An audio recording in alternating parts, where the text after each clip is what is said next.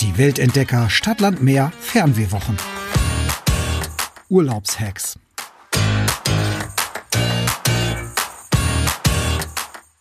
Hallo Katrin. Hi Jasmin. Es gibt ja so Urlaubshacks, die liest man immer und da denke ich mir jedes Mal, oh, weiß das nicht schon jeder? Zum Beispiel dieser Urlaubshack, man soll äh, in der Dreierreihe ähm, einen Platz am Fenster und einen am Gang buchen, weil der in der Mitte manchmal ja dann nicht ausgebucht ist und dann hat man die ganze Reihe für sich. Ich weiß es nicht, aber das kennt man doch mittlerweile schon, oder? Ja, ich würde auch sagen, das sind so die üblichen Sachen, wobei ich da, ach, ich mag nicht Nein, ich, also ich sag dir ganz ehrlich, das mache ich nicht, weil, ähm, nee, ich mag dann gerne neben meiner Reisebegleitung sitzen und äh, da bin ich total spießig. Naja, man könnte ja dann mit demjenigen tauschen, der dann in der Mitte sitzen würde, wenn der Platz dann ausgebucht ist. Aber ne, so ist es halt, wenn jemand, also wenn derjenige in der Mitte halt oder wenn in der Mitte kein Platz ausgebucht wird, dann hast du halt die Reihe für dich. Also das ist es halt.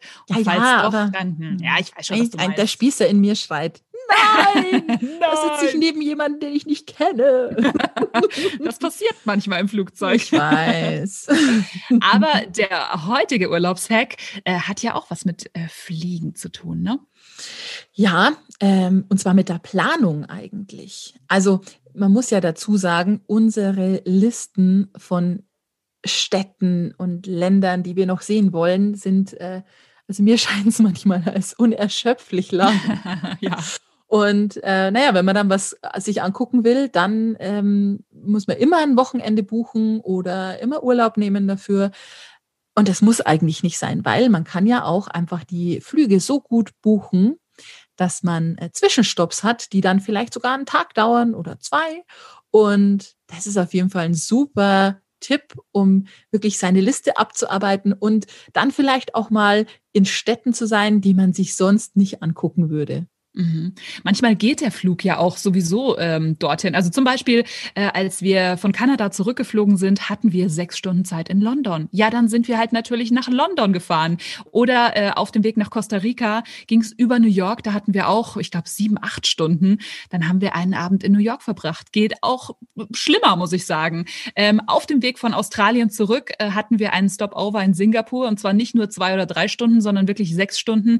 Wir haben es halt genutzt, um uns eine Sache nämlich dieses äh, berühmte äh, Marina Sand Bay äh, Hotel da anzugucken. Oder auf dem Weg nach Südafrika äh, haben wir eine Nacht in Doha gehabt. Da wäre ich jetzt wahrscheinlich auch nie äh, hingekommen. Also deswegen ganz, ganz großartig, einfach so Kurzurlaube oder Mini-Städtetrips äh, auf dem Weg irgendwo anders hin. Mega. Das Einzige, finde ich, was man dazu sagen muss, ist, man muss sich wirklich gut informieren. Wie weit ist der Flughafen von der Stadt ja. weg? Wie komme ich da schnell in die Stadt? Wie komme ich schnell wieder an den Flughafen? Weil den Flug deswegen verpassen, das ist es nicht wert.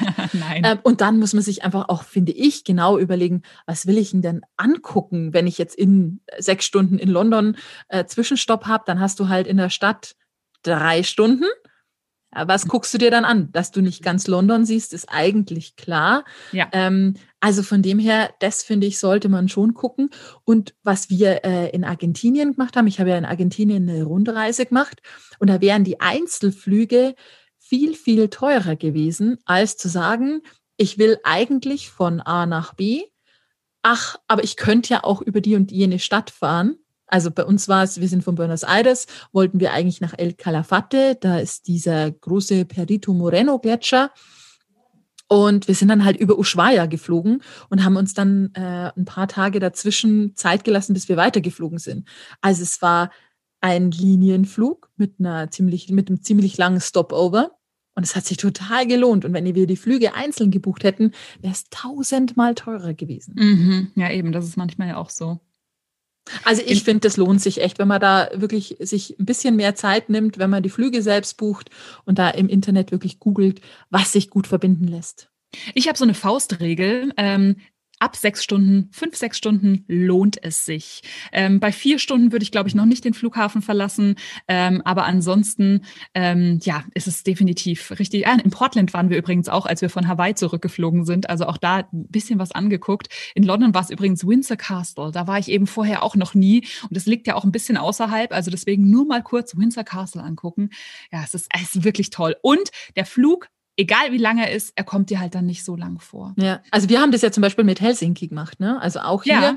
die St. Petersburg-Reise. Ähm, wir sind nach Helsinki, haben uns Helsinki in aller Ruhe angeschaut und sind dann eben aufs Schiff und dann in, zum eigentlichen Ziel. Also perfekt Richtig. eigentlich. Ja, das stimmt, das stimmt. Also das auf jeden Fall, ich würde es jedes Mal wieder machen. Mein Fernweh ist unermesslich. Meins auch. Sollen wir buchen?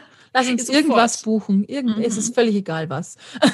Ja, ich würde so, so gerne. Aber morgen hört ihr uns wieder mit neuen Reisehacks. Wir freuen uns schon drauf. Bis dann.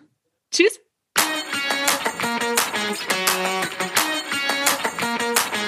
Die Weltentdecker Stadtland Meer Fernwehwochen. Urlaubshacks.